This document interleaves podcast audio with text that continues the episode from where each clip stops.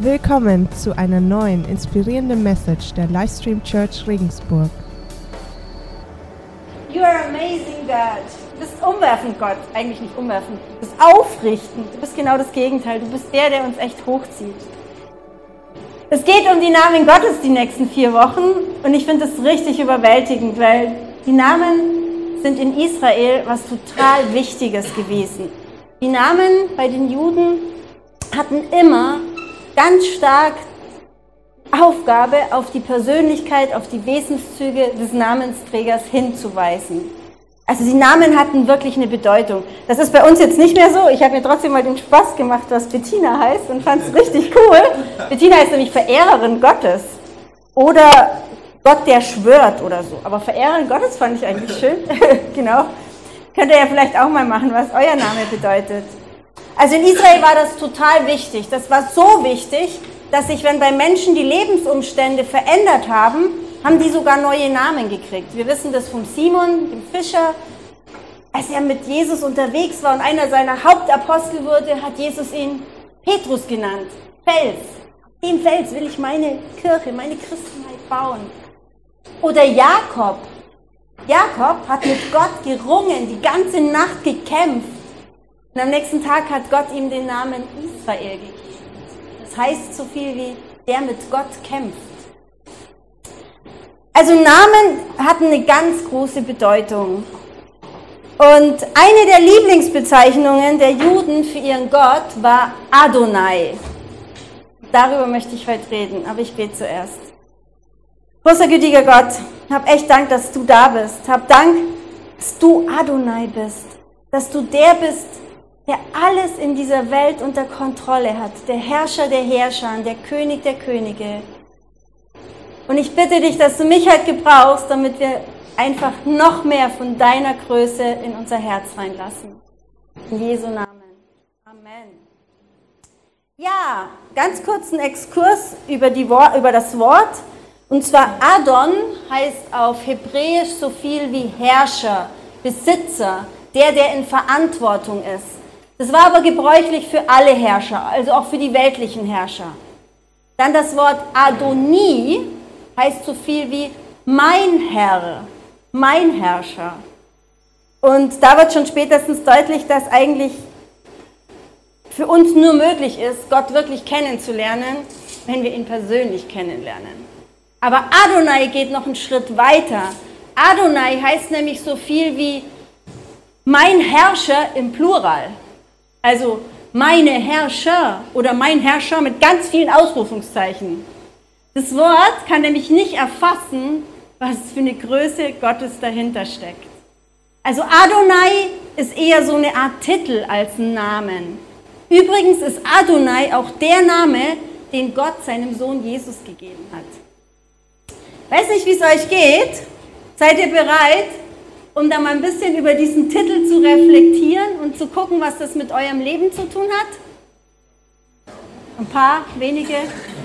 Okay. Die anderen, die sollten sich jetzt einfach zurücklehnen.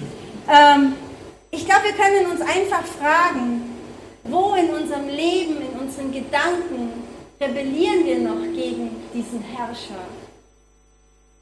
Wo sagen wir, du bist mein Herr, aber regieren noch selber?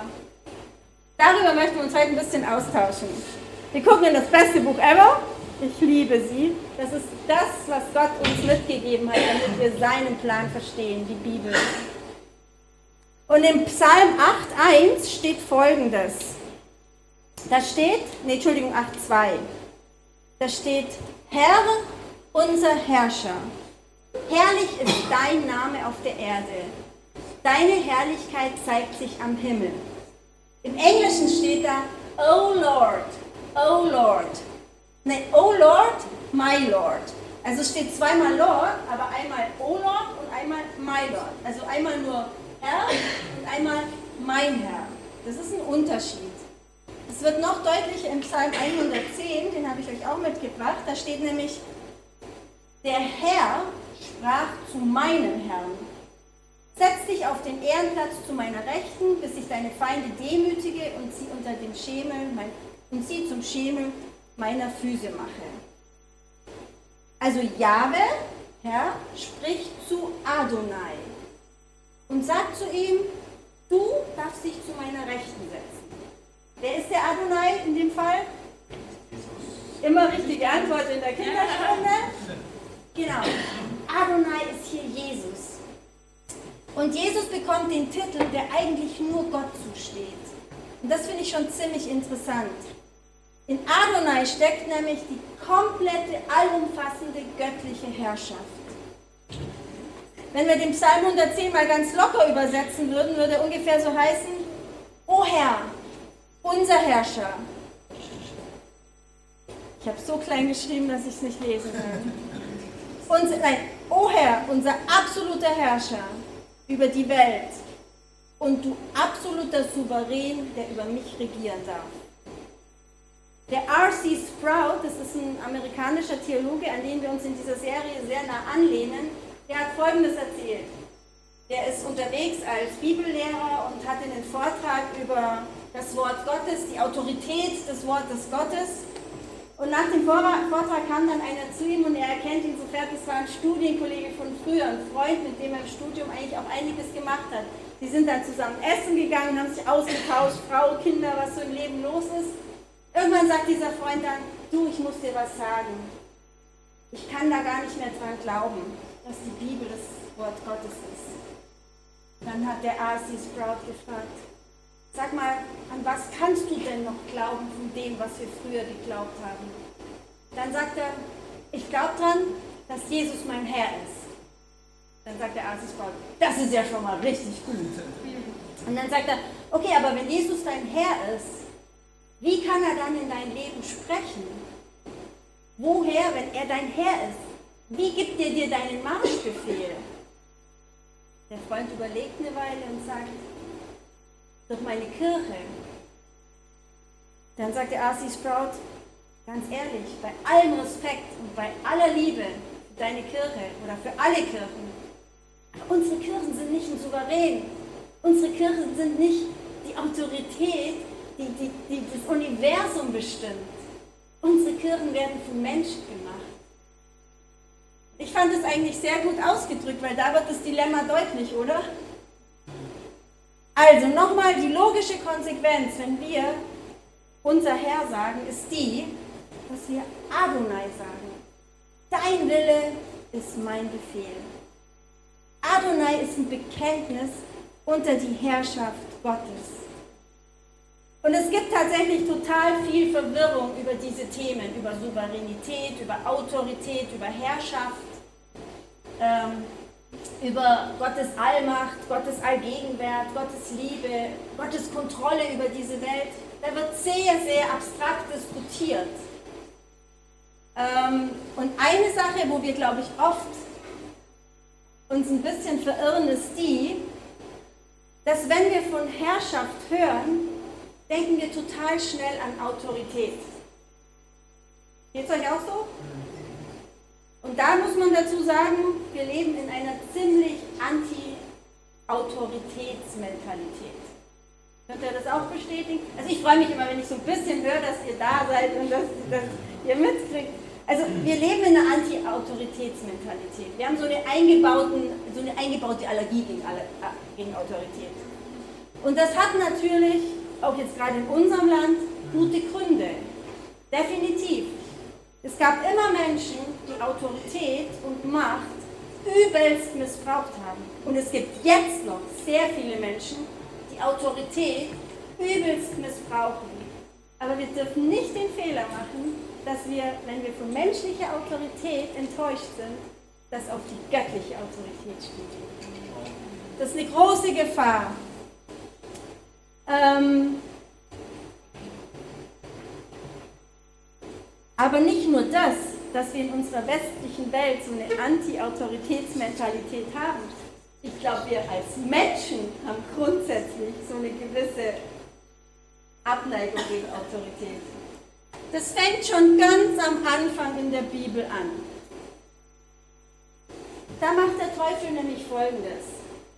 Er wiegelt Adam und Eva zu einer Revolte gegen die Autorität Gottes auf. Sagt zu ihnen, das dürft ihr schon machen. Gott hat nämlich zu den beiden gesagt, eine zwei, das ganze Paradies, alles, was ihr hier seht, gehört euch. Ihr dürft sogar den Tieren Namen geben. Es ist hier alles, wirklich alles, alles, alles, was ihr jemals brauchen könnt. Nur von diesem einen Baum der Erkenntnis, von dem es nicht. Wie haben Adam und Eva reagiert? Haben sie gesagt, O Herr, mein Herr, du die Majestät von Himmel und Erde.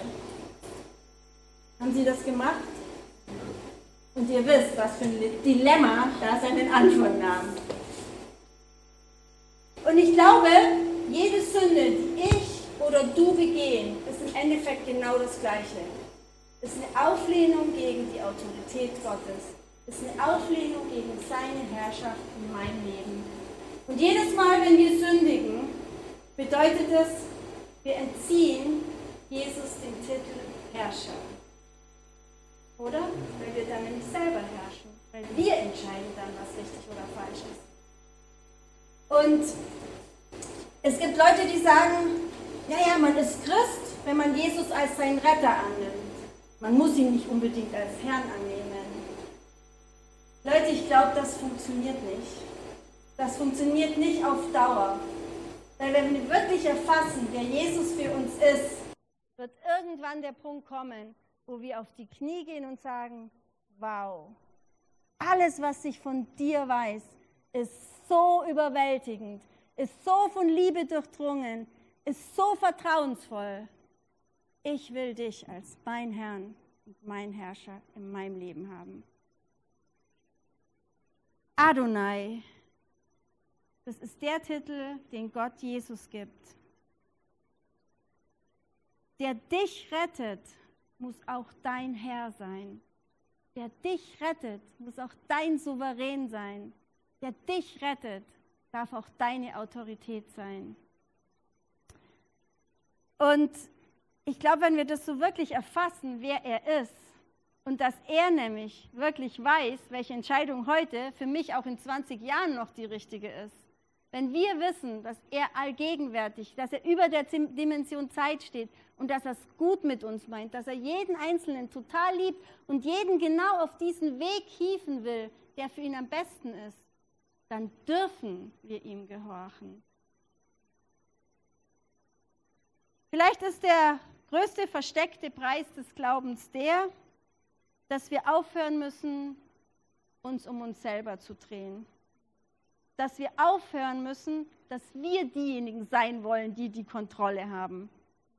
Dass wir aufhören müssen, in unserer Selbstbezogenheit einfach immer nur zu gucken, was ist jetzt gerade das Beste für mich. Jesus hat uns was ganz anderes vorgemacht. Jesus ist hier auf die Erde gekommen und hat überhaupt nicht gefragt, was ist das Beste für mich.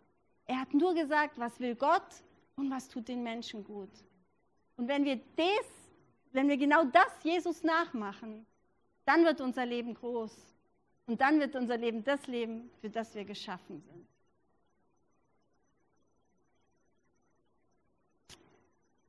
Gott regiert in unserer Kirche, in unserer Seele nicht demokratisch. Er regiert auch nicht mit Referenden. Die zehn Gebote sind auch keine Vorschläge. Sonst würden sie nämlich zehn Vorschläge heißen. Und wir haben auch nicht das Recht zu sagen, das nehme ich, das nicht, das, das nicht. Dann regieren wir. Aber wir unterstellen uns nicht seiner Herrschaft. Und ich habe jetzt mit euch den kleinen Exkurs vor, nämlich, dass wir uns wirklich, deswegen haben wir auf alle Stühle Blöckchen und Bleistifte gelegt. In den ersten Reihen haben die Kinder schon viele Gemälde gemalt. Aber nehmt euch einfach mal so ein Blöckchen und einen Bleistift ich spiele jetzt im Hintergrund Lied, äh, die, das Instrumental von diesem Lied ein. Jetzt nehmen wir uns mal einfach zwei, zweieinhalb Minuten Zeit und fragen uns oder fragen Jesus, macht einfach die Augen zu, fragt den Heiligen Geist, frag Jesus, Jesus, wo überlasse ich dir nicht die Regierung in meinem Leben? Wo unterstelle ich mich nicht deiner Herrschaft? Wird natürlich nicht reichen, zweieinhalb Minuten, aber fangen wir einfach mal an und überlegen uns, an welcher Stelle lassen wir nicht Gott regieren, sondern regieren wir selbst.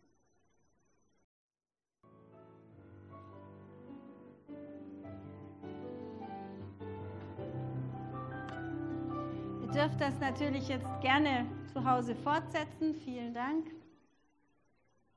Ich glaube, es tut gut, sich manchmal zu fragen, was hat sich eingebürgert, was vielleicht gar nicht Gottes Willen entspricht. Und es gibt einen Zweifler in der Bibel, dessen Name sogar sagt, dass er ein Zweifler ist, der Thomas, der mit Jesus Folgendes erlebt. Das lesen wir in Johannes 20, 28.